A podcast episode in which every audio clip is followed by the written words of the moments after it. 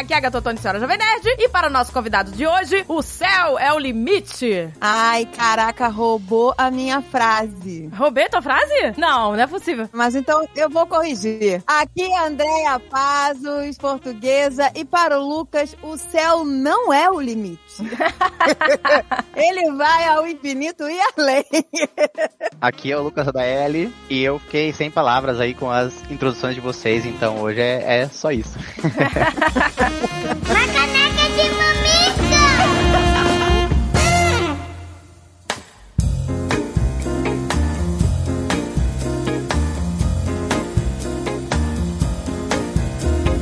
gente, o Lucas desafiou a gravidade, tá? Só pra vocês saberem. O Lucas é fantástico porque ele nos mostra que mesmo que você tenha alguma condição que seja, como é que a gente diz? Fora do padrão? Eu acho sempre interessante discutir isso, por causa que como é que a gente fala, né, na verdade, sobre isso, né, no- nos tempos de hoje. Eu gosto de ser explícito, porque eu não acho que não tem nada a esconder, sabe? E aí às vezes a gente fica tipo, pô, mas será que ser explícito é ser politicamente correto ou não? Então eu falo assim, ah, é de fato, tem uma limitação, e aí agora o, o resto da vida é o que dá pra fazer melhor com isso, né? Pois é, Lucas, então vamos explicar pra quem tá ouvindo. O Lucas é cego. O termo cego é ok, não é, Lucas? Não é pejorativo, não é verdade? Que às vezes a pessoa fica, ai meu Deus, é cego? É feio falar cego, né? Mas é cego mesmo, o termo é cego, né? Eu acho engraçado que às vezes quando eu encontro algumas pessoas assim, e aí as pessoas não sabem qual termo usar, assim, eu não digo isso como uma coisa ruim, assim, é só a falta de, de conhecimento ou de ter contato, né? Mas às vezes tipo, eu tô com alguém assim, aí sempre fala assim, então, é, eu tenho um primo que é que nem você. aí eu falo assim, bonito? Rock and roll, metaleiro?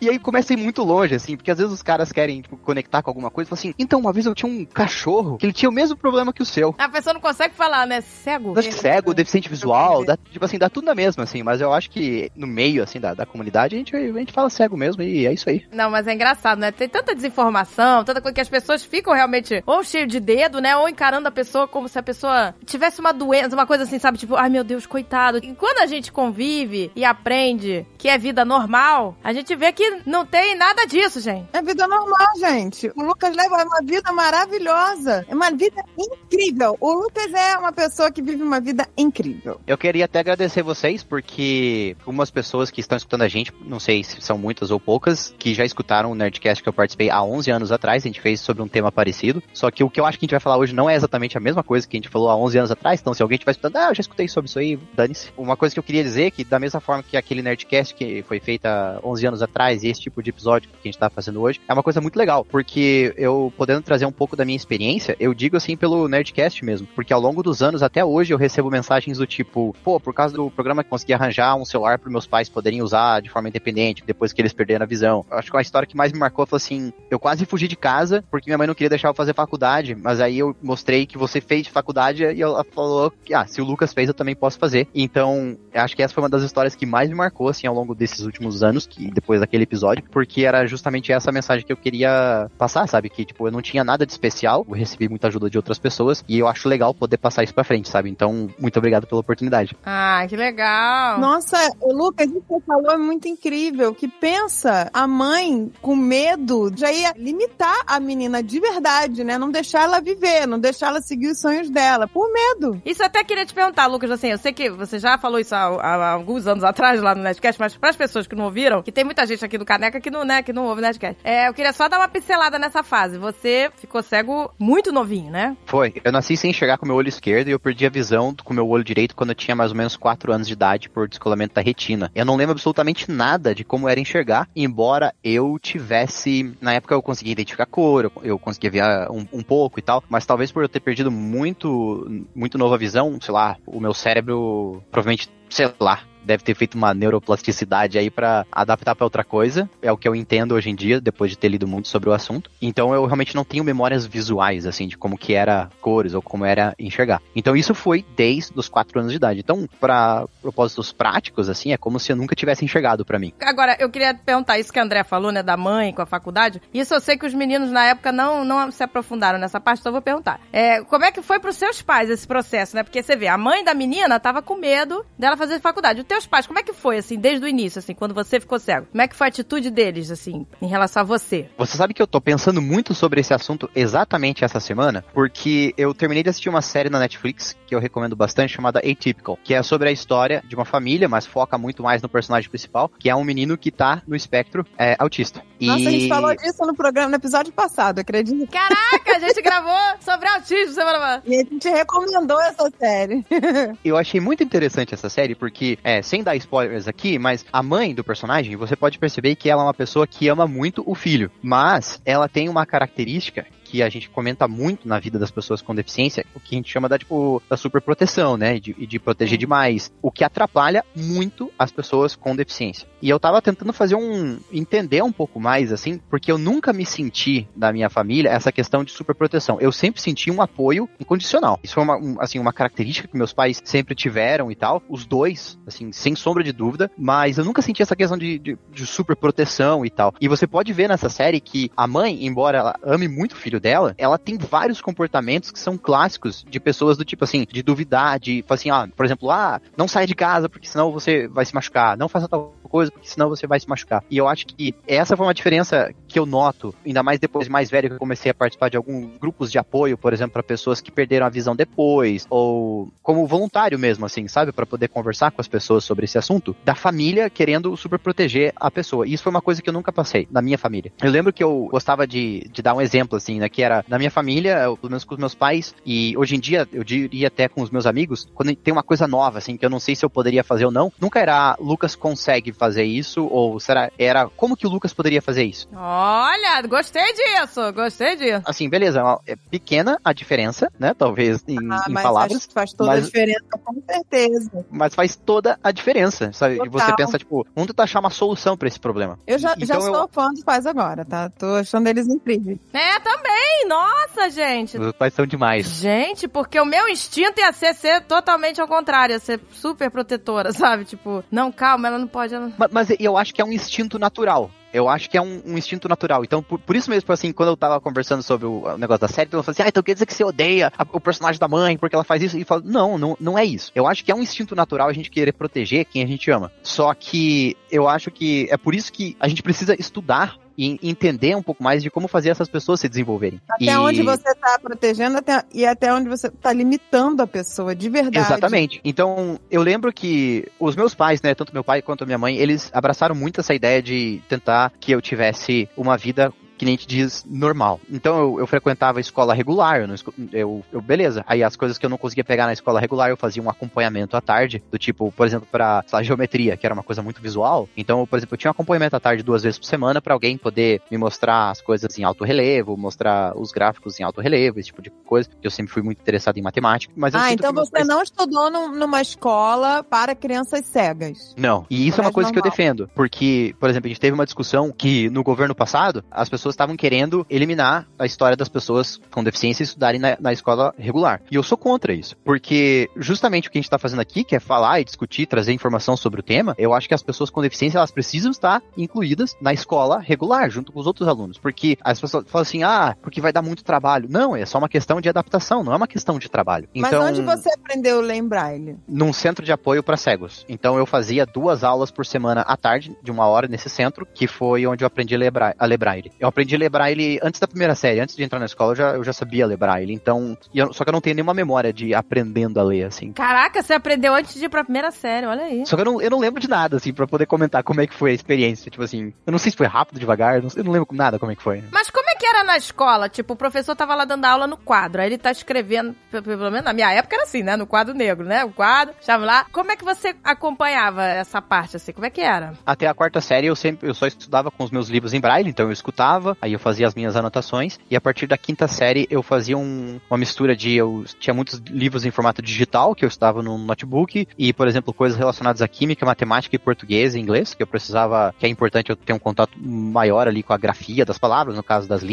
e matemática, química, física, sei lá, no- com os símbolos, né, matemáticos e tal. Aí eu ainda continuava usando braille, senão eu usava formato digital é, e eu anotava as coisas que o professor estava falando e é só vai- lá algumas vai a minha dúvida. Como que você anota? É, também ia perguntar isso. Eu já estava aqui cheio de no computador. Ah, tá, era tudo no computador. Ah, então É, você usava computador.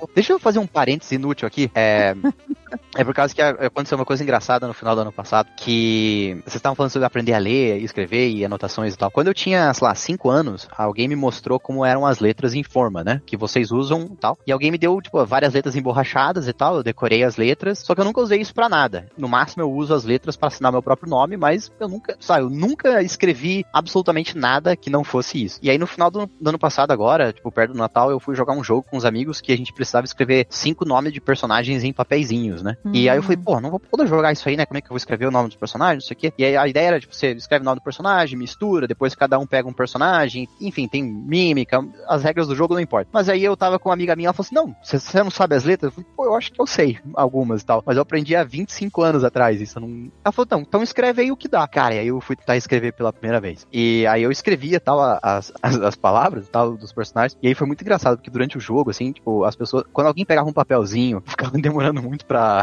pra ler. Cara, a gente já sabia. Aquela pausa dramática. A gente já sabia que era o meu, o meu personagem, entendeu? e, entregou logo, que... né?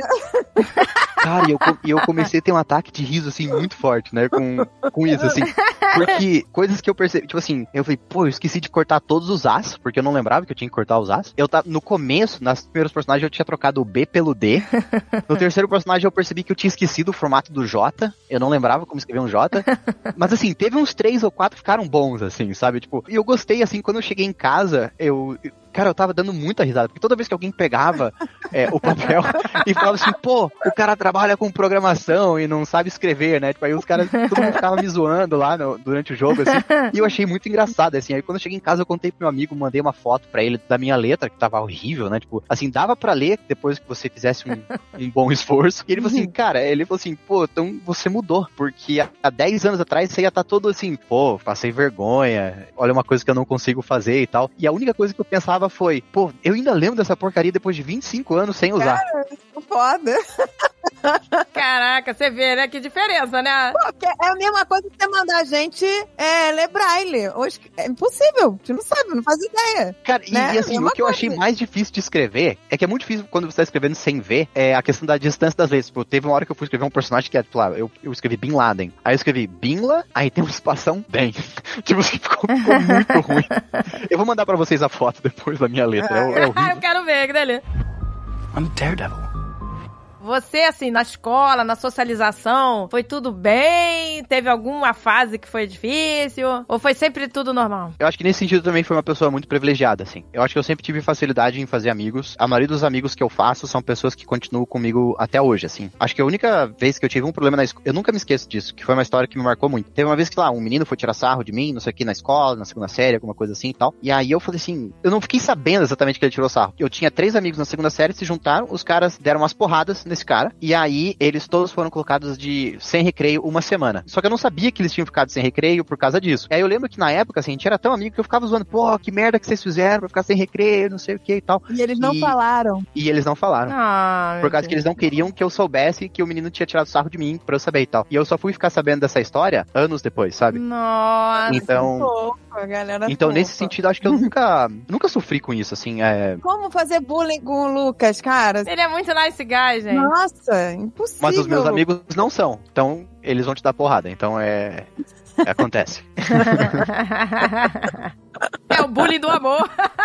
É o bullying do amor. Eu ia ajudar eles, tá? Eu ia estar do lado dos meus amigos. Eu ia estar junto lá, uma semana sem recreio. Mas eu acho que meus pais sempre abraçaram essa ideia, sabe? Por exemplo, uma coisa que eu fico pensando até hoje que eu achei muito legal, o meu pai, ele aprendeu braille quando eu, quando eu era pequeno. Por quê? Porque quando eu fazia as minhas tarefas, é, demorava muito para os professores poderem corrigir. Porque eu escrevia em braille, aí voltava minha tarefa pro, pra esse centro de apoio que eu frequentava duas vezes por semana. Alguém transcrevia, o que a gente chama a tinta, com as letras, o que eu tinha escrito, mandava o professor tal. E esse processo às vezes demorava muito. E meu pai, ele aprendeu braille, que daí eu, quando terminava a tarefa, ele mesmo já escrevia para eu poder levar a tarefa tarefa no dia seguinte já pra escola. Nossa, então. Que... Nossa. Esse pai é foda, esses pais são fodas, hein? Demais. Pois é, gente. Nossa, eu lembro. Eu tô lembrando muito disso que você tá falando dos seus pais, que naquele filme do, do Rei Charles, que conta a história do Rei Charles, a mãe dele, tá, você mostra no filme a mãe dele assim também. É com ele pequeno e ele tá assim, tateando o chão e ela não tá ajudando ele, ela tá só olhando ele para ver se ele vai conseguir fazer lá, achar o negócio que ele tá procurando. Quer dizer, ela também teve esse instinto de fazer ele se virar desde cedo e você vê, e ele, poxa, trabalhava, cantava sozinho, tipo, vida normal. Ele ia fazer os shows. A única coisa que na época ele fazia, que não existia ainda cartão de crédito, essas coisas, né? Tipo assim, ele recebia dinheiro em notas de um dólar, né? O pagamento dele. pra ele poder contar o dinheiro certinho. Lembra? Sim, eu lembro disso, eu lembro disso. É que eu li também a Ah, biografia que deu origem ao filme. E falava isso mesmo lá. Agora você não tem esse problema, né, Lucas? Porque tudo digital, você, por exemplo, você vai pagar uma, uma compra que você fez numa loja. Aí você não vai, você não vai saber se a pessoa botou o valor certo, mas aí apita no celular, não é isso? Aí você sabe que cobrou certo. Na hora chega o valor no, no- por mensagem no, no, no celular, daí eu já eu confiro usando o leitor de tela. Olha as modernidades, gente. beleza. Porque, Lucas, já aconteceu comigo de eu não estar enxergando porque eu uso óculos. Mas eu. Como é que eu vou dizer? Eu adiei essa coisa de ter que colocar o óculos. Sem óculos eu não consigo ler, eu não enxergo direito sem óculos. Mas eu fui postergando, sabe? Eu falei, não, eu consigo ler, eu consigo ler, eu tô de boa, tô de boa. Aí um dia, o Azagal me manda uma mensagem, porque tudo que a gente compra no, no cartão, nosso cartão é junto, né? E aí um, um fica sabendo que o outro comprou, né? Porque apita no celular. E aí ele me liga de repente, assim, do nada, em choque. Ele falou: Vem cá, você tá onde? Eu falei: Ah, eu tô aqui te esperando. Tô aqui no shopping te esperando. Que a gente tava em São Paulo e a gente combinou de se encontrar no shopping pra ir ao cinema e depois jantar, alguma coisa assim. Falei: Ah, eu tô te esperando. Ele falou: Mas você fez alguma compra? Aí eu falei: Fiz, comprei aqui um sapato, um tênis, sei lá, que eu vou dar de presente pra minha amiga que tá de aniversário. E aí ele, porra, mas que sapato foi a mulher digitou um, um zero a mais. Então, em vez de 400 reais, foi 4 mil reais, sei lá. Ah, que delícia! E eu não vi, porque eu não tava enxergando mais direito. Eu não enxergava, vi um borrão. E eu, né, fingindo que tava enxergando, dei lá, confirma no- na maquininha. E aí, naquele dia, eu vi que eu precisava de óculos. Aí eu nunca mais. que delícia, né? Tá na hora de no oftalmologista e voltar. E aí, hoje em dia, nossa, se eu ficar Aí, sem problema resolvido. cabeça. Não, problema resolvido. Eu não enxergo os números nas letras, nada, né?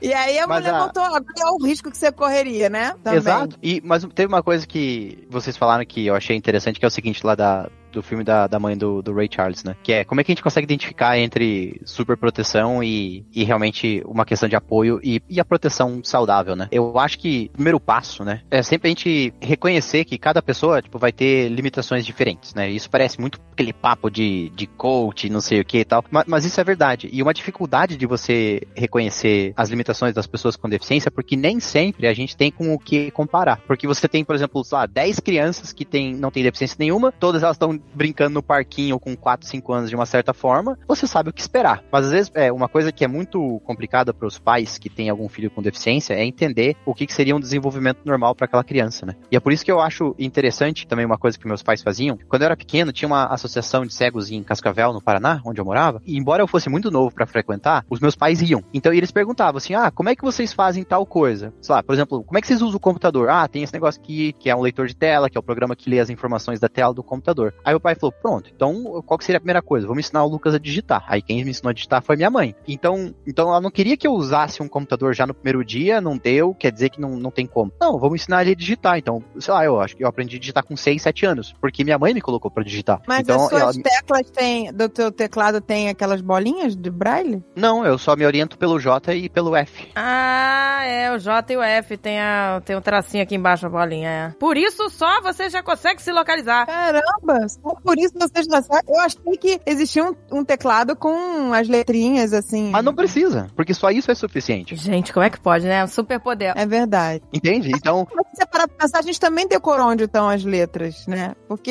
a É. gente digita sem olhar. A verdade é essa, né? e aí só pra finalizar essa ideia, eu acho que você buscar outras pessoas que têm uma situação parecida e, e você entender como que foi mais ou menos a jornada delas e você fala assim, beleza, eu tô aqui nesse ponto, como é que eu chego no próximo? Você não vai querer saltar grandes passos de uma vez só. Fala assim, não, qual que é o próximo passo? Então eu acho que isso é um outro exemplo que eu achei muito interessante de quando eu tava crescendo, que é falar assim, não, ele não tem que sair usando o computador de primeira, que nem todo mundo. Ele, ele pode aprender a digitar. Então, beleza, aprendeu a digitar. Aí depois chamaram dos caras lá e falaram assim, ah, mostra pra ele como é que usa esse programa. Pronto. Aí já comecei a usar o computador e tal. E eu acho legal esse tipo de abordagem que, ao mesmo tempo, eles estavam se preocupando que eu eu fosse me desenvolver, eles também estavam buscando fora outras ideias e outras pessoas que estavam passando por aquilo. E eu acho que isso é uma forma muito saudável de abordar esse tipo de problema. Nossa, isso você falou é muito importante, porque, tipo assim, não importa, por exemplo, cada criança é, vai ter um tempo pra chegar a, a um aprendizado. É, isso até, assim, crianças que enxergam e tal. Cada uma tem um ritmo, mas não quer dizer que a criança que chegou primeiro, que entendeu primeiro o que tá acontecendo lá na, na, na matéria e tal, que vai ser a melhor, a mais inteligente. Não é isso. É, às vezes você tem, sei lá, o cara que é médico, passou de primeira pra medicina, o outro levou,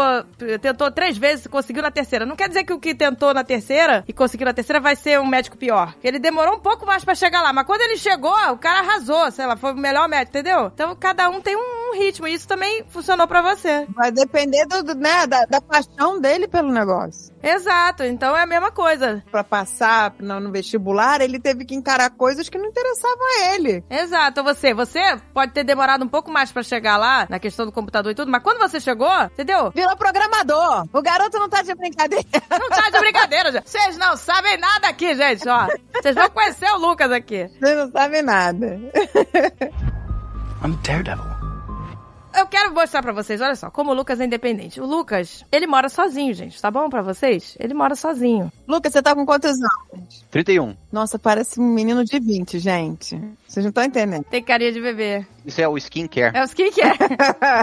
pois é, né? Porque a gente viu o Lucas novinho, né? Há anos atrás. Eu conheci ele pessoalmente lá quando ele foi no Nerd Office, lembra, André? Que ele foi lá? Lembro. Isso foi em 2011, é. 2011. E agora ele veio aqui esse ano, não, no- em 2022, né? No fim do ano, de- no final do ano de 2022, e aí ele tava barbado, um menino barbado já. Mas a mesma carinha de garoto. Mesmo. Gente, mas eu vou, eu vou te dizer que eu, eu fiquei assim, gente, o Lucas dormiu aqui, né, na nossa casa. Eu falei, gente, o Lucas é o melhor hóspede, porque assim, tava uma baguncinha no banheiro, no quarto onde ele ia dormir. é o melhor hóspede, porque ele não vai reparar em nada. Eu, eu sou um bom hóspede, não eu repara na bagunça. não repara na bagunça, Lucas. Pô, Olha, eu recebi ele de pijama, gente, de pijama. Viu? É só vantagem. É só vantagem. Só vantagem. Eu tava de pijama, sem sutiã, pagando.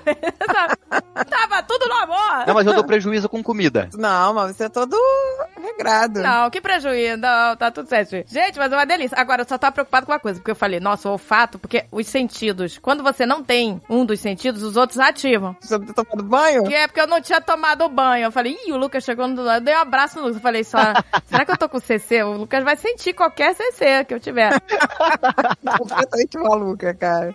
Mas não é, gente. O olfato do Lucas deve ser muito maior que o nosso, gente.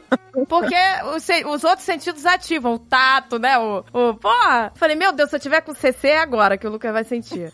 Falei, meu Deus, será que o quarto tá cheiroso? O quarto que ele vai dormir por causa das cachorras? Não, tava tudo bem, eu não fui embora. Não tá tudo certo. Não, gente, coitado do Lucas. O Lucas lá no quarto. De repente, as cachorras abrem a porta. Meu Deus, Lucas. E entram, invadem a cama. Você imagina o Lucas lá quietinho na cama, de repente, dois monstros. Eu levei um montinho dos cachorros. Tadinho, ele deve ter levado um Deus susto, do cara. céu, As Agatha. duas cachorras chechelentas. Agatha e o Jované são, são pessoas ótimas pra receber, né? Maravilhosas, anfitriões, ó, nota 10. Um banheiro, uma bagunça, garota com CC, o cachorro pulando. Não, mas eu fico impressionada com a memória espacial do Lucas, gente. É, são os superpoderes do Lucas. Porque a gente descreveu o ambiente, né, pra ele, ó. Aqui a entrada, não sei o que, sobe a escada e tal. Ele acertou, na segunda vez que ele foi, Não errou mais. ele já acertou direitinho. Onde eu, quando me mudei pra cá, errava direto onde era o meu quarto. E eu acho que isso é uma, uma, uma coisa de necessidade, sabe? Do tipo, quando a gente tá aprendendo, né? Aí em lugares novos, assim, a gente faz um negócio que a gente chama de orientação e mobilidade, né? Que é você poder aprender a andar com a bengala, embora dentro das casas eu não preciso andar com bengala, mas aí você aprender o- os ambientes, assim. Então tem uma série de coisas que a gente aprende, como que a gente vai lembrar dos lugares, que tipo, que a gente pode usar como um ponto de referência pra gente saber, tipo, ah, onde que vira, onde não, não vira e tal. Então, por exemplo, é, em 2019, é, eu me mudei para os Estados Unidos, para São Francisco. E aí, em 2019, eu dividi apartamento com um amigo meu, que me- que era brasileiro também, ele se mudou. No ano passado, em 2022, eu voltei para os Estados Unidos muito antes dele. Então, eu, eu, eu aluguei um apartamento para mim, e ele chegou muito tempo depois, então a gente não, não tá mais morando junto. Aí eu comecei a morar sozinho. E aí eu fiz esse processo também de orientação e mobilidade, que era da minha casa aprender os novos lugares. Então, eu queria aprender como chegar no, no mercado, como chegar na farmácia. É, eu moro perto do meu trabalho, então, para poder ir, andando pro meu trabalho, esse tipo de coisa. E esse é o tipo de coisa, assim, que sim, vai demorar um pouco pra você aprender, mas uma vez que eu aprendo esses caminhos, fica uma coisa muito muito fixa assim na, na minha mente assim. O que volta Naquele ponto. Primeira vez que você vai com alguém ou não? O GPS. Depende. Se é algum lugar. Eu não sei do que, que depende exatamente. É, eu preciso pensar. Mas eu acho que, por exemplo, pro trabalho, eu, eu fui algumas vezes com uma pessoa, porque tinha muitas construções no caminho. Então eu queria que alguém me falasse assim, por exemplo, daqui até o meu trabalho, quais são os lados das ruas que é melhor eu caminhar para que não tem muito obstáculo, né? Então eu fui com alguém. Mas, por exemplo, tinha um café perto da minha casa. Esse daí foi um que eu sabia que as duas, três quadras até lá eram tranquilas. Então eu só peguei o endereço no Google Maps e fui. Então eu acho que depende muito, assim, da, das circunstâncias. Nossa, gente, mas você consegue gravar o caminho e voltar pra casa? Tipo, Mas, Lucas, você. Mas não é difícil, assim. Eu, Eu acho lembro quando você tinha o time, que era o seu cão guia. um time, que delícia. Lembra dele lá no Nerd Office? Gente, eu lembro. Isso é inesquecível. Aí ele tava lá com o cão guia dele e quando ele está na hora do serviço, ele não, ele não faz chechelice. Ele fica lá direitinho, né, com o coletinho dele. Aí a gente, ai, Lucas, tira o colete dele pra gente ver ele como um cachorro chechelento. ele brinca. Aí ele, não, gente. Aí o Lucas, não, gente, ele vai. Caraca, quando ele tirou o colete, o, Lu- o time ficou. Pegou o estoque, lembra o estoque das camisas da Net Store? Ele ficou doido. Ele é Ficou doido. analisando a Net Ainda mais que ele era no- novinho. Depois, com a- com a- ele foi ficando mais velhinho e tal, ele não. Ele não, não era mais tão ativo assim, ele era muito mais tranquilão e tal. Inclusive, nesse sábado, agora, dia 14 de janeiro, fez um ano da que o time faleceu. Oh. e. Sim, foi um companheirão, Então eu né? queria, eu queria deixar um abraço aqui pro time, que seja lá onde ele estiver, eu, eu sinto sua falta, cara. Oh, meu Ah, ele Deus. está com meus cachorrinhos lá, tenho certeza. Oh, meu Deus, gente. Pois é, e, e olha, depois que o time se aposentou, você ficou com ele, né? É, a pessoa pode ficar com o cachorro depois do serviço, né? Depois que ele se aposenta, né? Sim, é, no meu caso, ele não ficou comigo. E essa é uma coisa que as pessoas me perguntam muito do porquê que ele não ficou comigo. Porque era pra eu ter me mudado antes pros Estados Unidos. Só que o time já estava muito no final da época que ele poderia trabalhar. Então, é, eu não queria mudar para uma rotina nova, onde a gente já tem que aprender caminhos novos e começar a caminhar em lugares novos e tudo mais. Então, eu meio que fui postergando essa história para poder passar mais tempo junto com ele. Por quê? Porque como eu trabalhava no escritório e naquela época todo mundo ia trabalhar no escritório, não é mais como hoje, né? Que tem muito mais coisa de trabalho remoto, tudo, tudo mais. Eu ia passar pelo menos 10 horas é, longe de casa. E o time não é um cachorro que viveu a vida inteira para poder ficar sozinho, né, Sozinho, em casa. não. E ele ia se sentir muito mal, assim, muito, muito deprimido. Então, quando o time se aposentou, ele foi morar com um casal de amigo meu, porque a minha amiga, a Giovana, ela já fazia muito mais é, home office e- desde aquela época e tal, e ela ia poder dar uma atenção para ele muito maior do que eu poderia, porque uma coisa que eu não ia mais poder, poder, é, por exemplo, fazer com ele, ainda mais porque eu ia estar em outro país, ia estar, no caso, só morando eu e um amigo, é, por exemplo, passear com ele. Porque como é que eu ia passear com ele sem o, o arreio? Então eu não ia ter, eu já, tá, já ia estar num outro país sozinho e tal, não ia ter a, a rede de suporte que eu tenho, é, por exemplo, aqui no, no Brasil, com família, essas coisas e tal. Então ele ia não só ficar trancado em casa, é, de 8 a 10 horas por dia, mas ele também não ia poder passear. Então eu não queria que, que isso acontecesse com ele. E aí ele foi morar com essa minha amiga. Só que o que aconteceu? Aí a gente teve a pandemia. E aí, esse casal de amigos, eles foram passar um tempo trabalhando remoto em Búzios. E aí, então, o time aproveitou a aposentadoria dele inteira em Búzios. Oh, que delícia! Na praia, olha que delícia. O time foi um cachorro muito sortudo. Pô, que vidão! Só que no final, tudo deu certo, porque teve várias vezes que eu fiquei muito tempo lá com ele, em Búzios. Ah, legal, legal. Aí a gente ficava trabalhando de lá, e aí eu, pra poder, e eu ficava junto com ele. Então, eu não consigo imaginar, assim, voltando, assim, pensando como ele poderia ter tido uma, uma aposentadoria melhor, sabe? Nossa, que delícia. Pô, se aposentou na praia. Quem não quer essa aposentadoria? Gente, pois é. Agora, eu vi uma vez um documentário que mostrava o treinamento dos cães guia, né? Que eles são criados pra isso, né? Eles fazem, né? A, a mãe lá tem os filhotes e eles já nascem pra isso. Só que é tão difícil, é tão difícil que pouquíssimos são aprovados. A maioria é reprovada. Nossa, Sim, você é. Gente, porque Tem, tem, tem uma a série de vida da fatores. pessoa depende do cachorro. Ele não pode ver um esquilo passar e sair correndo. Eu fico curiosa, o que que, o que que o cão guia faz? Qual é a função dele? Ele te leva de um ponto a outro, mas o que que ele, no que que ele pode te ajudar e o que que ele não pode te ajudar? O cão guia ele entende comandos de que a gente chama de targeting, que são alvos que você dá pra ele seguir. Então você não fala pro cão guia vamos pra casa, você fala fala pra ele, vai até a esquina, ou vira direita, vira esquerda, encontra a porta, encontra as escadas. Então, através desses alvos que você vai dando pra ele, você dá os comandos pra você chegar em casa. Então, por exemplo, da minha casa até meu trabalho, eu sei quais são, tipo, a esquina de tal rua com tal, qual é o nome da rua tal, com rua tal. Então eu vou falar pra ele assim, vai até a esquina. Eu falo, beleza, agora eu tô na, na esquina da rua tal com tal. Aí eu escuto a hora de passar, eu dou comando pra ele atravessar a rua, ou eu escuto o sinal sonoro, esse tipo de coisa. Então eu vou dando comando pra ele de direita e esquerda, mas ele não, você não tem comandos do tipo, vamos pro mercado, vamos pra farmácia. Você ainda é a pessoa responsável por traçar todas as rotas. Então da mesma forma que as pessoas cegas fazem com a bengala, a única diferença é que elas estão fazendo isso passo a passo, né? Então ela dá um passo, ela vai dar outro, outro, outro, vai procurar as orientações ali e os, os pontos de referência que essa pessoa usa para poder se orientar, que é o que a gente faz na, nessas, na orientação e mobilidade que eu falei antes. E a diferença é que o cão guia você consegue dar alguns pontos de referência que estão muito mais longe, você não precisa ficar procurando passo a passo. Você vai falar assim, ah, vai até é, a porta, vai até a escada. Então, é, é, e o que ele tá conseguindo ver no campo de visão dele é o que ele consegue fazer.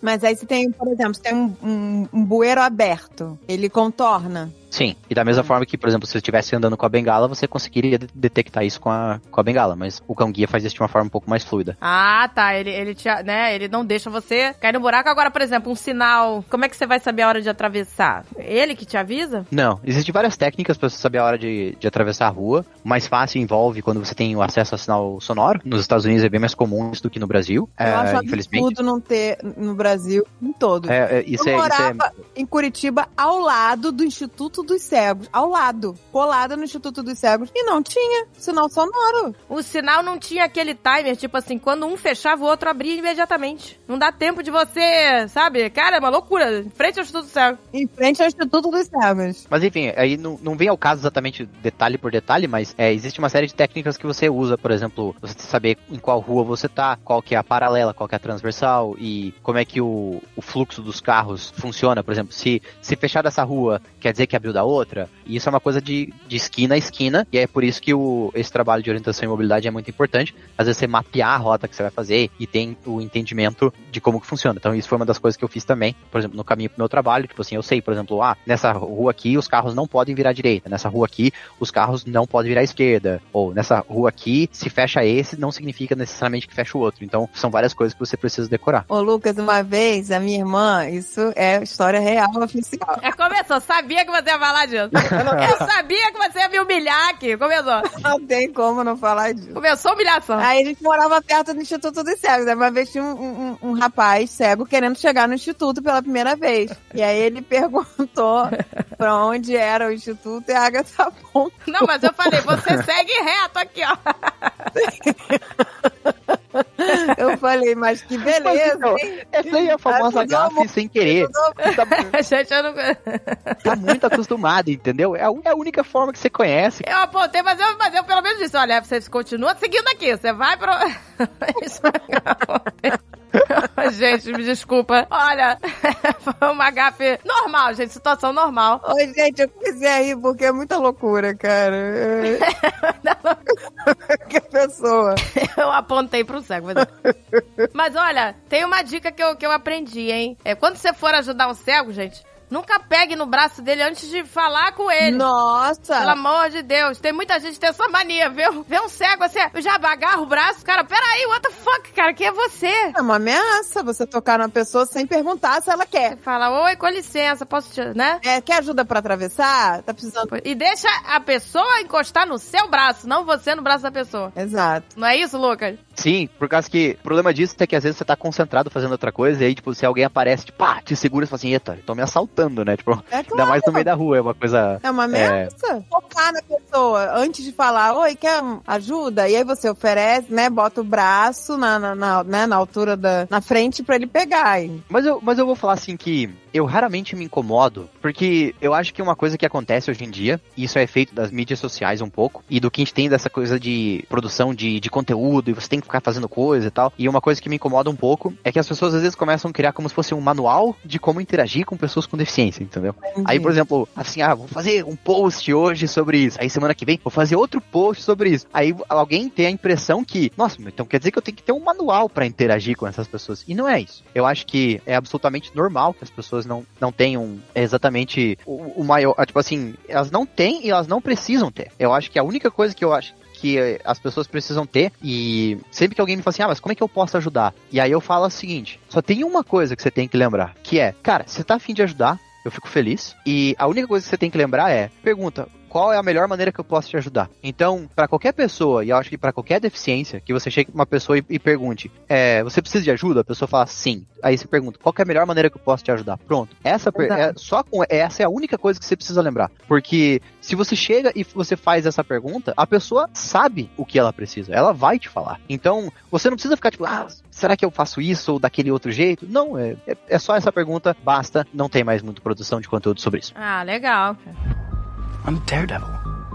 E você sabe que tem formas também de ajudar quem quer, né? Hoje em dia tem mais os audiobooks, né? Mas antigamente não tinha. Então as pessoas iam pros institutos e liam pros cegos. Até na última vez que você teve aqui, eu comentei com você. Tem um- alguns aplicativos, né? Tem um que eu conheço que chama Be My Eyes. Sim, esse aplicativo é muito legal. Esse Be My Eyes é, o, é- Explica aí como é que é. É, ele é um aplicativo que reúne voluntários e pessoas cegas. E a ideia é que, às vezes, alguém precisa de alguma coisa. Então, por exemplo, eu lembro eu ter- de ter usado esses tempos o Be My Eyes quando eu tava configurando meu home theater. E eu queria saber se, eh, por causa que o manual falava assim, ah, você precisa saber se tem três luzes piscando. Eu falei, tá, não, não tem como eu saber. Eu usei Be My Eyes, liguei, tinha um- e aí vai para um voluntário que também tem esse aplicativo instalado. E a gente, numa ligação ali de 30, 40 segundos de vídeo, eu perguntei, olha, eu preciso, tô configurando o home theater, preciso saber se tem três luzes de tal cor, tal, tal, tal, de acordo com o que nem o manual tá falando. Aí a pessoa falou assim, não, tá tudo certo. Eu falei, então tá, muito obrigado, a pessoa valeu e é, tchau. E qualquer um pode baixar esse aplicativo, né? E, e ajudar alguém.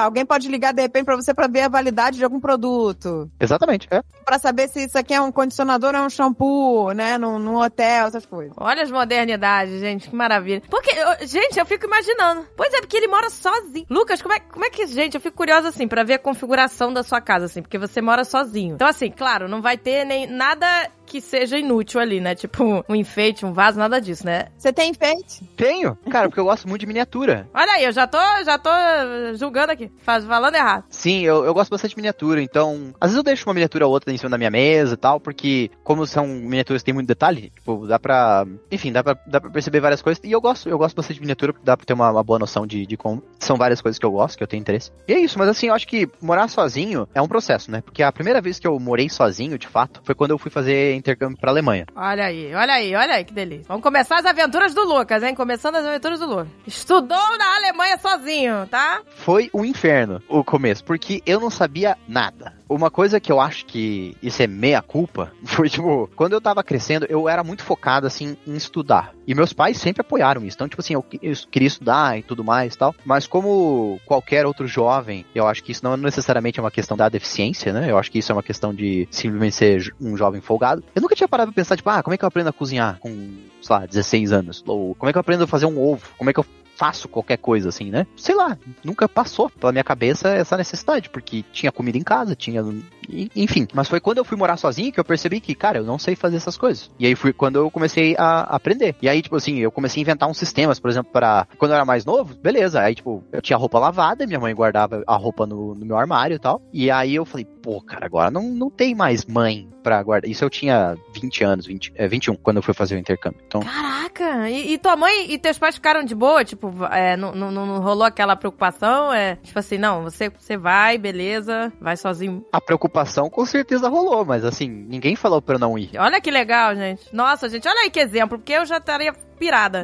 e você vê quantas coisas eu poderia ter prejudicado, entendeu? Se, se fosse comigo. Pois é. Nossa, gente, que lição. Mas eu acho que, que tudo isso daí, isso daí foi culpa minha, entendeu? Do tipo assim, eu não ter pensado que eu poderia. é, Foi o famoso assim, ah, na hora que eu precisei, eu percebi que, que eu tinha que saber essas coisas. Mas assim, aí com o tempo eu, eu, eu aprendi essas coisas. Fui aprendendo e eu consegui começar a me virar super bem. Aí eu inventei um sistema, por exemplo, eu comecei a cortar as etiquetas das minhas roupas. Por exemplo, roupas claras, tinha etiqueta em formato de triângulo, roupas escuras eu deixava a etiqueta inteira. Aí eu conseguia separar minha roupa, pra, por exemplo, lavar clara e escura separada. E enfim, uma série de pequenas coisas que acho que eu poderia ter aprendido muito antes, mas eu, na hora que eu, foi quando eu precisei que eu comecei a inventar essas coisas e, e no final deu certo. Então, agora, quando eu fui morar sozinho de novo, não foi um choque pra mim, não foi nada diferente, porque acho que o que eu tinha pra sofrer em relação a isso eu já tinha sofrido antes. Tipo, já Sofreu tinha. lá tipo, na Alemanha. É, já tinha sido antes. Mas aí, como é que foi se estudar na Alemanha? Você chegou lá sozinho? Você, ninguém foi com você, você foi, chegou, já, já tinha lá tudo esquematizado, a casa onde você ia ficar. Eu participei de um processo seletivo da minha universidade para ganhar uma bolsa de estudos e a gente fez uma, umas provas e tal. E aí eu fiquei em primeiro lugar e eu peguei e eu ganhei essa bolsa. E aí eu fui fazer seis meses do meu curso de ciência da computação lá. Não era a mesma coisa, mas era um processo. Muitas pessoas estavam lá na época, estavam no, no, no Ciência Sem Fronteiras, mas o meu não foi pelo Ciência Sem Fronteiras, foi uma bolsa da, da universidade mesmo. Bom, o resto foi igual dos alunos normais, né?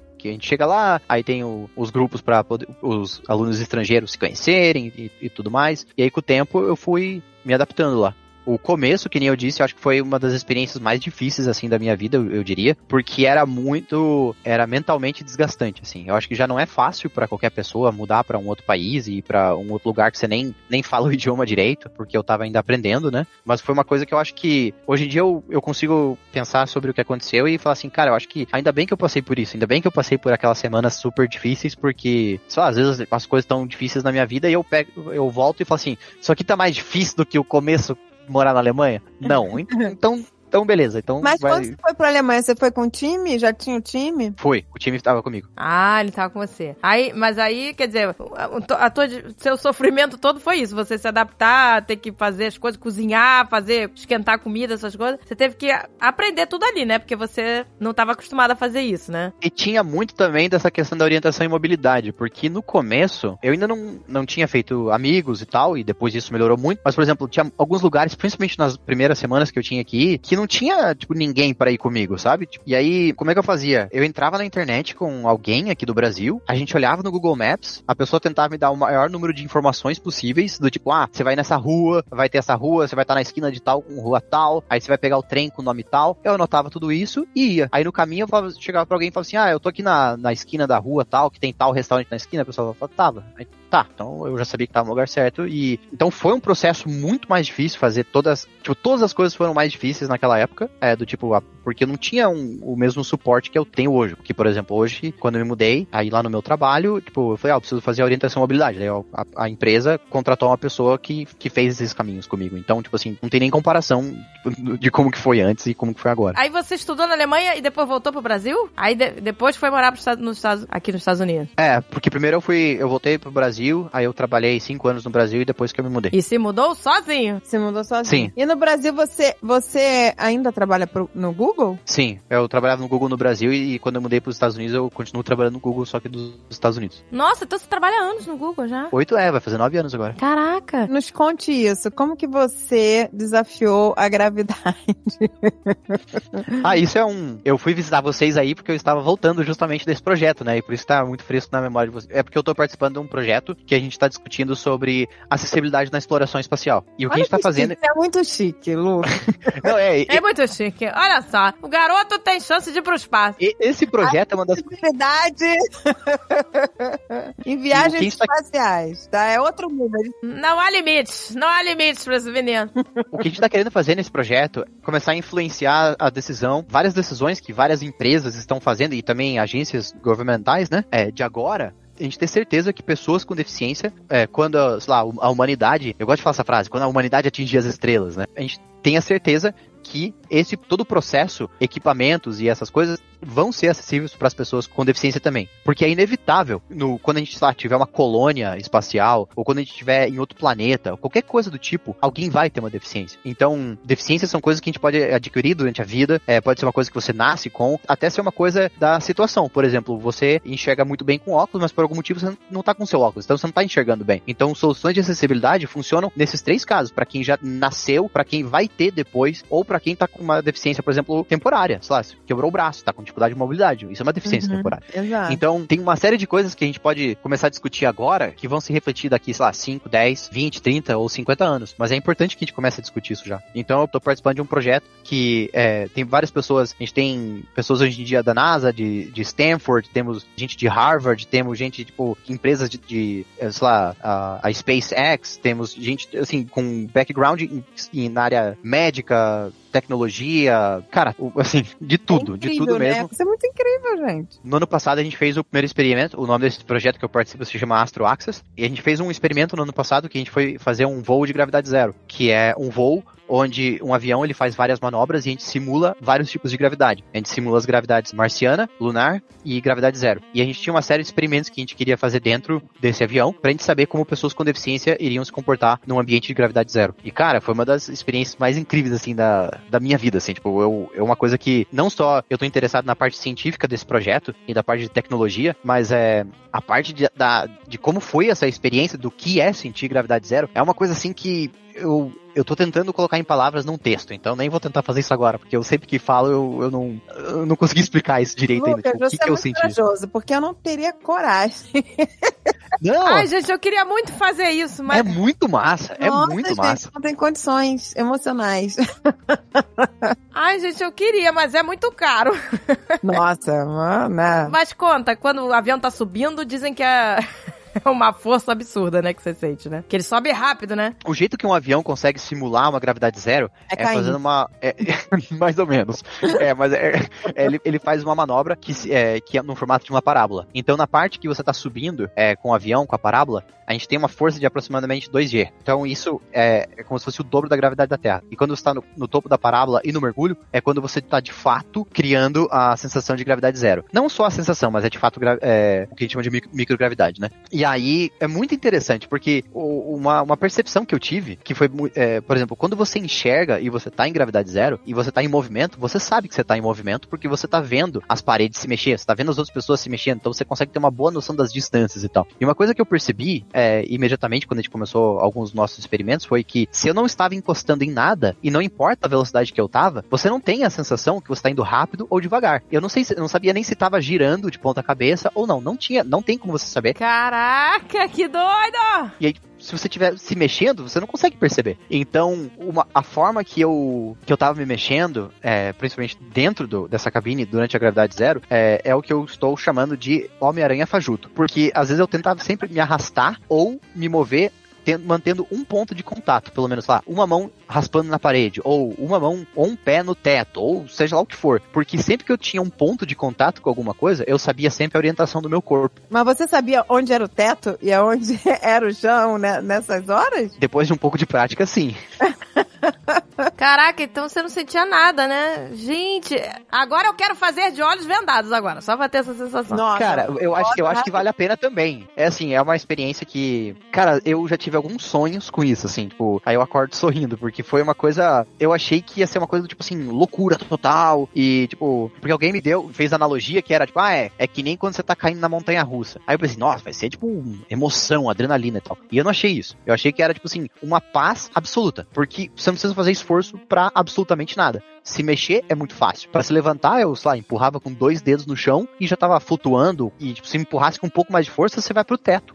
E quanto eu tempo senti- é, é, é, durava essa, esse momento de que você estava na gravidade zero, assim, flutuando? Cada parábola te dá aproximadamente de 20 a 30 segundos de queda livre, queda livre não, de gravidade zero, e eles repetem essas parábolas várias vezes, entre 15 e 30 vezes num voo comercial. A gente fez 18 parábolas. Gente, que. Ai, que inveja! Gente, naquele filme Apolo 13, eles gravaram assim, né? Fizeram as cenas assim. Então ficou igualzinho no espaço mesmo. Bem feitaço, cara. Não é, né? Não é computação, né? Galera lá mesmo. Tendo que fazer, sei lá, quantas parábolas aí pra gravar o filme, né? Cara, que máximo. E nada de enjoo, nada. Tranquilão. Não enjoou. Não, eu não tive enjoo, porque a parte que dá enjoo é justamente é, a parte onde o avião tá subindo, que você tem a gravidade maior, né? Mais ou menos 2G. E aí, às vezes, se a pessoa mexe muito a cabeça, é, é você cria, é, você tem essa sensação de náusea e tal. E aí, mas a gente, a gente tomou uma, era um remédio lá, anti-show, uma espécie de Dramin, embora não fosse, era Promethazine, acho que é Prometazina que chama em português. E a gente tomou esse remédio e eu, eu, assim, eu, eu, eu não senti nenhuma náusea, assim. Agora, pra subir, não tem cadeira, né? Nesse avião. Então, pra subir, vocês ficam no chão deitados? Não, não, tem. A parte de trás do avião tem. Ele é como se fosse um avião normal na parte de trás. E da metade pra frente ele é um negócio todo tipo, meio acolchoado, assim. Do chão ao teto, nas paredes também. Para as pessoas não se machucarem quando a gravidade tá voltando. Né? Mas pra decolar, vocês ficam na cadeira, então? Fica. Ah, tá achando que ia ficar deitado no chão, amassado com a gravidade. Eu não tenho Esse, esse remédio,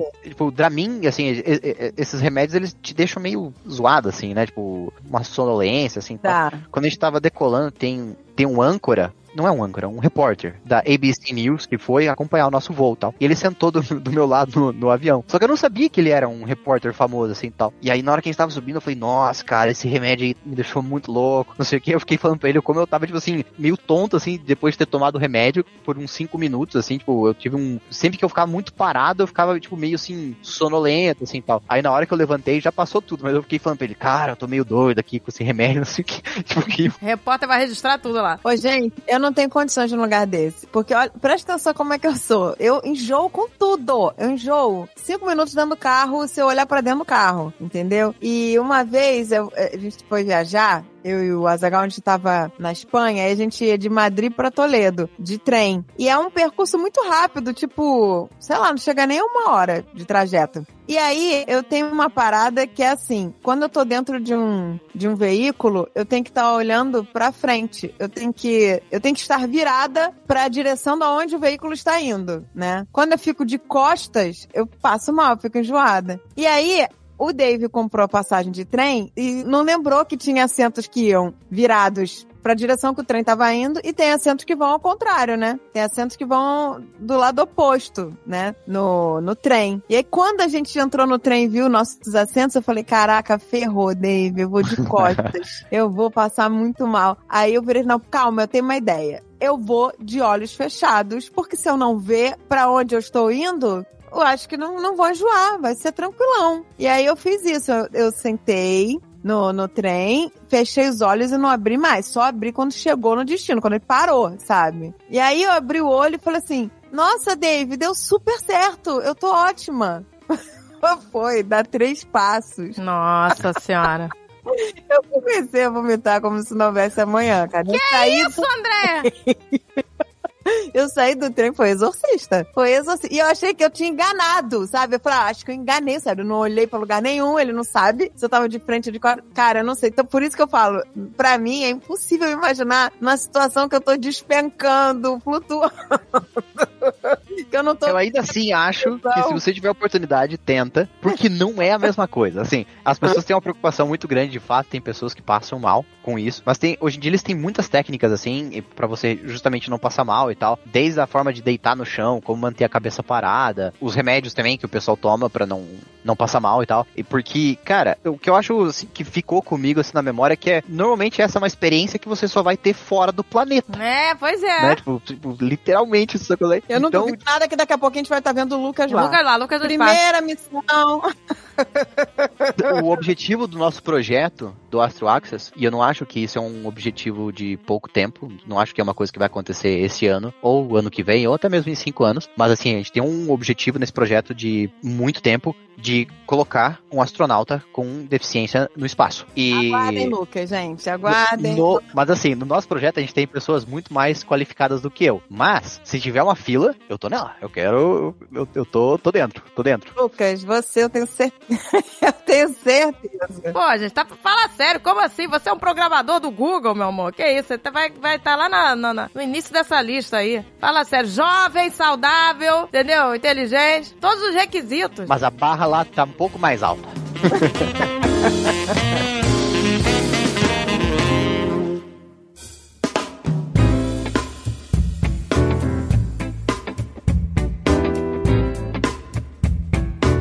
Gente, mas olha, esse negócio dos sentidos, né, que você falou, André, de fechar os olhos no trem, é engraçado, né? Porque eu sempre acordo de madrugada pra ir ao banheiro, né? Aí eu, tenho uma luzinha pra aquela luzinha que acende, né? É, naquela tomadinha, né? Pra você poder enxergar o, o trajeto até o banheiro. Só que, é, sei lá, porque a gente tava sem essa luzinha esses dias. E aí eu falei, ah, eu vou ao banheiro de madrugada, tá tudo certo, né? Eu já conheço o caminho, gente. Eu conheço. Aí tá aquela escuridão, né? Eu saí da cama. E aí eu tomo CBD à noite, que já deixa você tonta, né? Então já embaralha um pouco aqui. Aí eu falei, gente, tá tudo bem, eu vou conseguir. Pô, eu sei o caminho do banheiro. Aí eu fui sair da cama. Eu, eu jurava, gente, eu jurava que eu tava perto da porta, mas eu bati com tudo na cômoda do, do quarto, fiz uma barulheira. Acordei o Alexandre, Alexandre, meu Deus, é você? Agatha! Não, tá tudo bem, só tô tentando ir ao banheiro. Falei, gente, que fiasco. Você mora há cinco anos na, na, no quarto e não consegue. O Lucas, em um dia, subiu, desceu a escada, tudo. Pois é, não consigo. Subiu.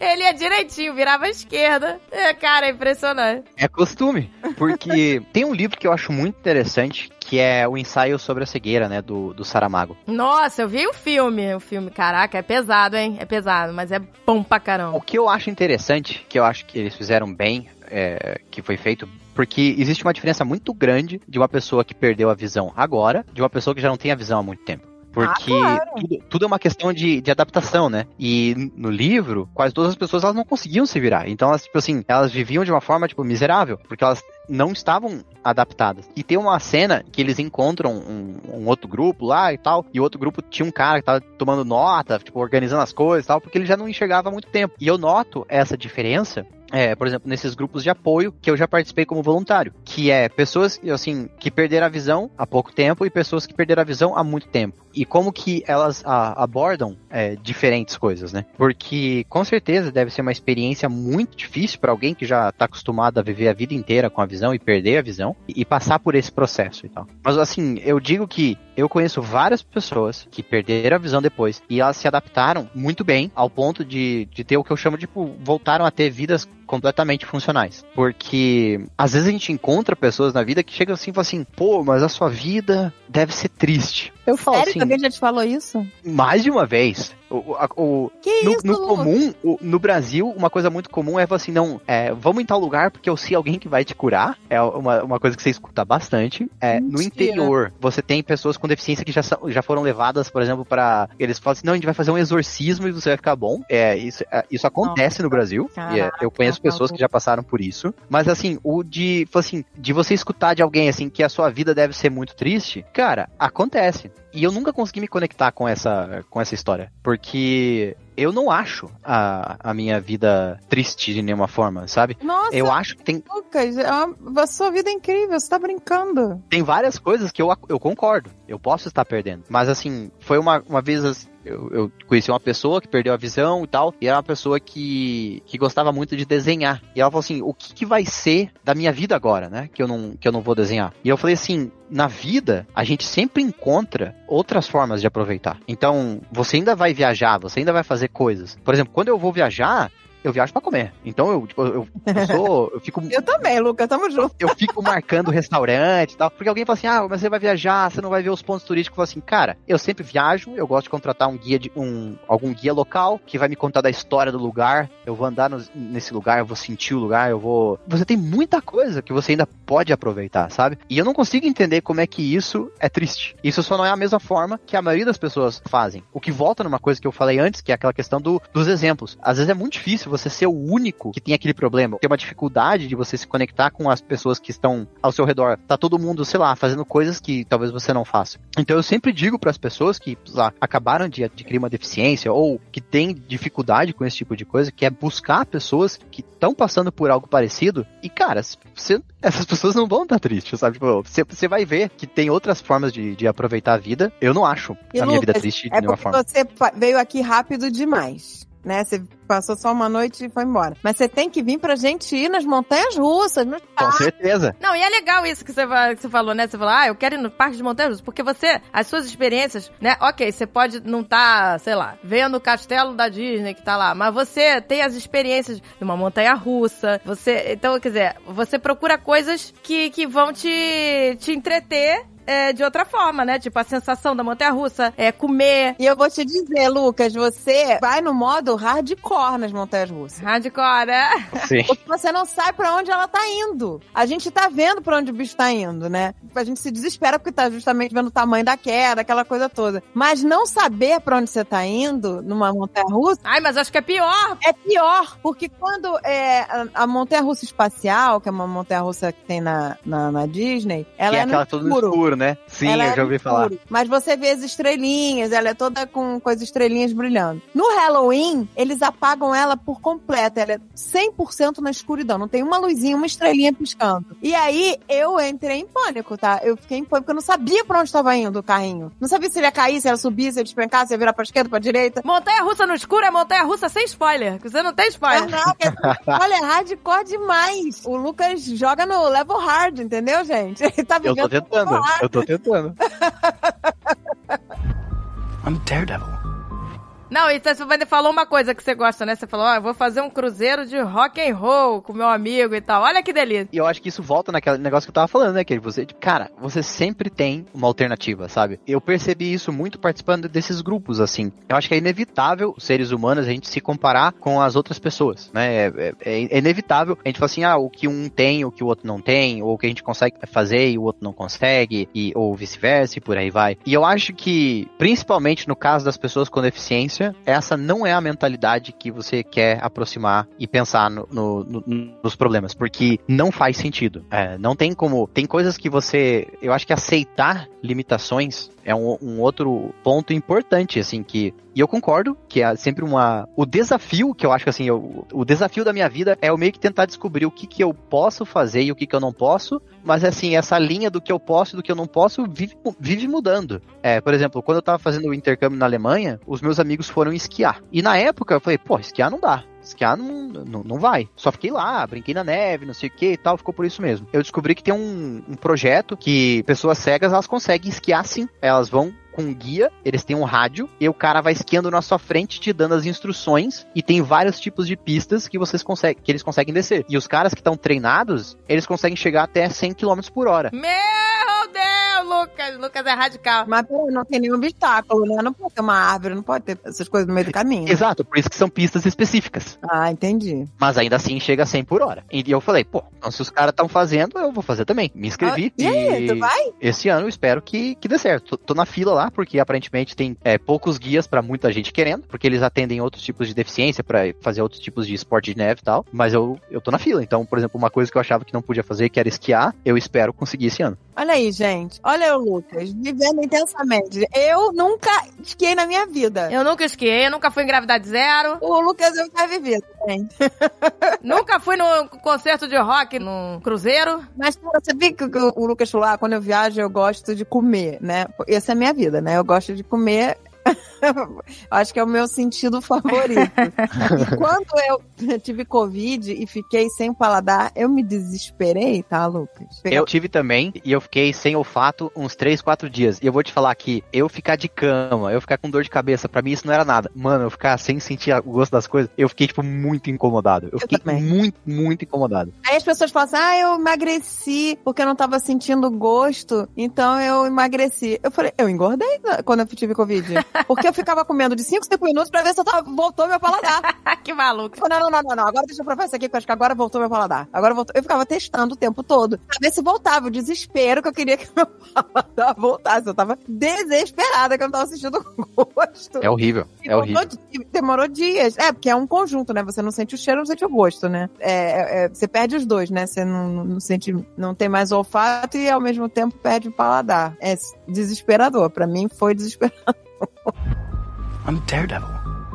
Lucas, eu quero saber o seguinte: como que você ganhou o apelido de Demolidor Brasileiro? Pode Ah, essa história é muito boa, e na Ah, é. verdade a, a, a culpa é do Alexandre e, e do Dave. Porque o, o, o que aconteceu foi que a Netflix tinha mandado os atores de várias séries para um evento em São Paulo. E uma, um desses atores era o, o Charlie Cox, que fazia o, o personagem do Demolidor, né, o Daredevil, na série da Netflix. E aí eles me mandaram no lugar deles para entrevistar os atores de algumas das séries e tal. E aí eu entrevistei esse cara e tal. E, cara, foi muito doido assim a entrevista, porque eu fiquei pensando muito tempo as coisas que eu queria perguntar e tal. Teve um amigo meu que tava depois num evento que ele fez nos Estados Unidos. E aí alguém fez uma pergunta pra ele do tipo, ah, você já teve contato com uma pessoa cega, não sei o quê. E aí o cara falou assim que, assim, ah, uma vez eu tive uma entrevista que esse cara me entrevistou, ele fez umas perguntas boas e tal, ele me mandou o vídeo do cara falando isso, assim. Porra, eu fiquei muito feliz que ele lembrou das perguntas que eu fiz pra ele, porque eu fiquei um tempão pensando, tipo, ah, o que que eu vou perguntar? Todo mundo per- pergunta, tipo, ah, como é que foi a série? Como é que foi gravar, não sei o quê. E eu fiz umas perguntas mais, mais difíceis pra ele lá, tá num, num Nerd Office. Ah, a gente vai botar o link aqui no post desse episódio em que o, o Lucas entrevistou o Demolidor. Essa entrevista foi incrível e eu nunca mais me esqueço você falando de uma falha da série. Eu nunca mais me esqueço. Sim, sim. Que aí o Agora- pessoal veio então lá na, na entrevista. que você não escutava o barulho da bengala. Exato, é, eu não, não escutava. E ele falou assim, mas eu fazia. Talvez tenha sido dublê, não sei o que tava fazendo, acho que foi o que ele falou, eu não lembro direito. Mas aí no final dessa entrevista eu fiz uma brincadeira com ele, que era uma frase que o personagem fala na série, não sei o que, que não podia mexer com a cidade. Daí eu falei pra ele assim, ah, beleza, mas você não vem aqui sacanear minha cidade, porque essa aqui, sei lá, eu falei alguma coisa desse tipo assim. I want you to enjoy your love São Paulo, but don't mess around that much. This is my city, American Daredevil. E ele falou assim, então beleza, eu vou ser o American Daredevil e você vai ser o Brazilian Daredevil. Ah, que legal. E aí por isso que ficou essa do, do Demolidor brasileiro. Lucas é o nosso demolidor brasileiro, com certeza. É nosso demolidor, meu amor. Ele tem superpoderes. Fala sério, o garoto foi pro avião de gravidade zero, entendeu? Fala sério. Estudar na Alemanha. mora sozinho. Trabalha no Google, pelo amor de Deus. Ele é o Daredevil da vida real. E, e outra coisa, essa série foi, a- foi a primeira série com audiodescrição, o Demolidor? Não, não. Já, é, a audiodescrição é uma coisa que já existia há mais tempo. Embora agora é, todas as séries originais, Netflix, Apple e do Amazon Prime também, elas já estão vindo com audiodescrição, o que é muito bom. Ah, legal, né? Volta e meia, a minha, a minha TV, eu não sei o que, que eu faço, ela liga o modo. A minha também, a minha também. E ela fala rapidinho, né? Fala Volume, rapidinho. volume 10, volume 20, volume 25. Aí eu falei, caraca, o que tá acontecendo? A minha televisão tá falando comigo. Cara, vocês não têm noção. A gente tem que botar aqui uma, alguma coisa, alguma frase. A gente fala que ele tem superpoderes. Nossa, a velocidade com que o Lucas escuta. Lucas, a gente falando pra você deve ser tipo uma parada. Eu imagino que o Lucas ele é tipo Spider-Man, entendeu? É. Lembra da minha técnica de gravidade zero? Eu sou o Homem-Aranha fajuto, é como eu tô classificando a minha técnica. O mundo real é lento pra ele, né? Que ele percebe tudo muito rápido. Então a gente falando deve ser muito É devagar. baleiês. Eu Falei, falei, Oi, Lucas. procurando. Vocês não têm noção, gente, como ele ouve o celular dele, porque é tudo adaptado, né? Então o celular tem que falar todos os aplicativos, cada coisa que ele tá abrindo, cada coisa que ele tá vendo, que ele tá escrevendo. E é muito rápido. A gente não. A gente vai botar aqui uma frase, alguma frase. Vamos botar alguma coisa aqui pra vocês ouvirem, porque é impressionante, gente. Você não entende nada, nada. Aí ele tava mostrando pra gente o, o celular dele, né? E é tudo assim, muito rápido, né? Aí teve uma hora que eu consegui entender alguma coisa. Eu falei, ah, peraí, consegui entender. Ele, não, porque esse tá no modo extra lento, sei lá. Aí eu falei, caraca, o extra lento já era muito rápido. Eu só vejo Isso. o no telefone assim. É, é muito rápido. Não, e isso aí tem a ver com quando eu era pequeno, né? Porque, de novo, quando eu aprendi a digitar, depois eu comecei a usar o computador, então, sei lá, sete anos de idade, quando eu comecei a usar o computador, aí eu colocava numa velocidade X. Aí passava uns anos assim, eu aumentava um pouquinho. Aí foi aumentando Aumenta um demais, pouquinho, né? pouquinho, pouquinho, e aí chegou no que tá hoje. O nível Creu já. Tá, creu, creu, creu, creu, creu, creu, creu, cara, é muito rápido. Vocês não têm noção, é um super poder mesmo, cara. Vocês não têm noção. A gente vai. Tem, a gente tem que botar aqui, André. O que, que a gente vai botar aqui pra. pra... Ah, vai botar alguma coisa aí. A gente vai botar. A história do gato de botas.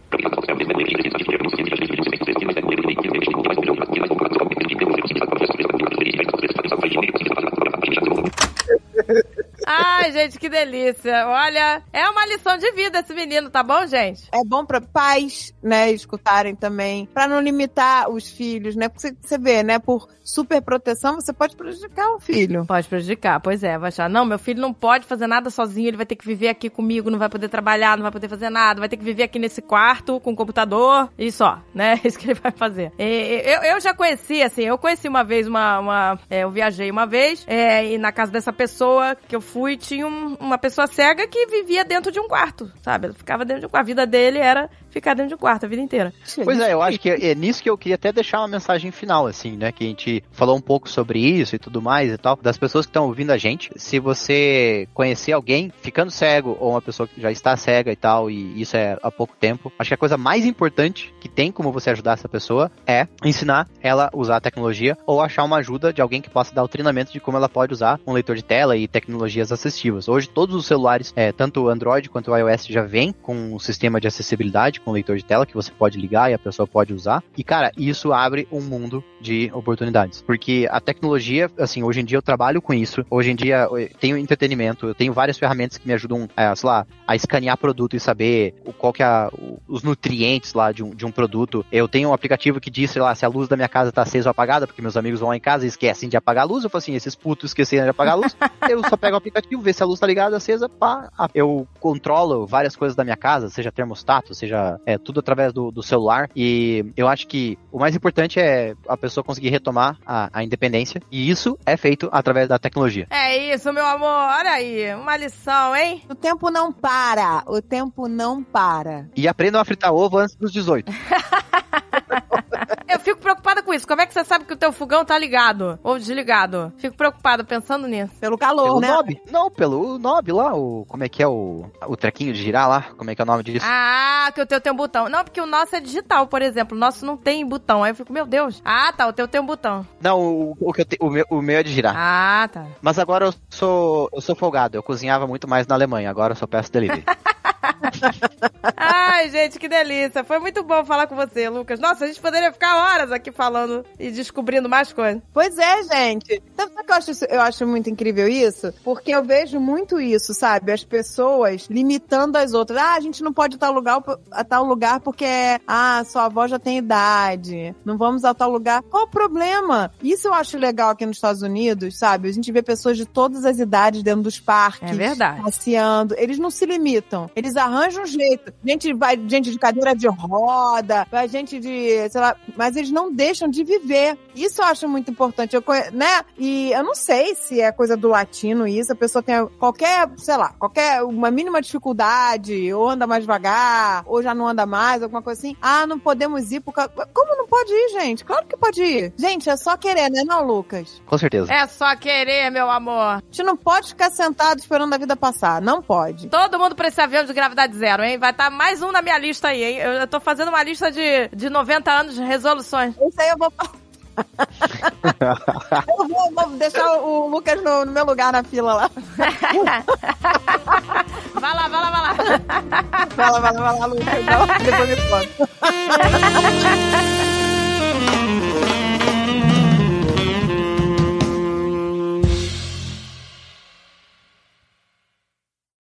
Este podcast foi editado por Radiofobia, podcast e multimídia.